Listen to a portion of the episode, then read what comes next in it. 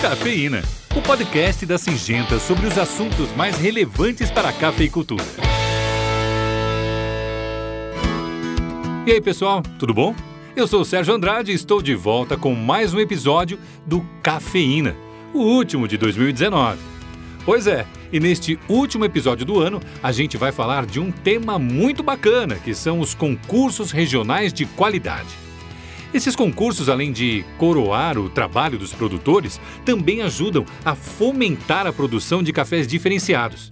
Eles premiam categorias como natural, cereja descascado, microlotes, enfim, aqueles cafeicultores que conseguem trazer mais qualidade para o seu café. Nos principais concursos, os cafés são pontuados de acordo com a metodologia SCA, que avalia quesitos como fragrância, aroma, doçura, sabor, acidez e são premiados aqueles produtores que conseguiram as melhores pontuações, ou seja, que conseguiram, através dos seus processos, extrair todo o potencial do grão, entregando um café diferenciado. Muitos produtores Singenta participam desses concursos por todo o país e, é claro, voltam com vários prêmios. O concurso da região do Cerrado Mineiro, por exemplo, aconteceu em 30 de outubro e premiou produtores em duas categorias, natural e cereja descascado. Na categoria natural, a família Naimeg da Fazenda Londrina foi a campeã, com o café da variedade Rubi, que atingiu 90,04 pontos.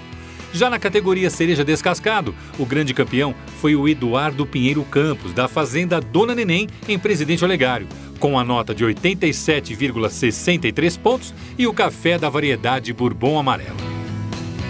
Parabéns aos premiados e olha só, com certeza não foi fácil chegar aí nesse patamar. A última safra foi uma safra muito desuniforme, uma colheita complicada, com grãos em vários estágios de maturação, o que dificulta muito o processo de colheita. Então, mais do que merecido esses prêmios para a família Naimeg e para o Eduardo Pinheiro Campos. E fica a dica para quem estiver procurando um presente bacana de Natal. Esses dois cafés, com certeza, estão presentes nas melhores cafeterias do Brasil. E assim a gente encerra esse episódio e esse ano de cafeína.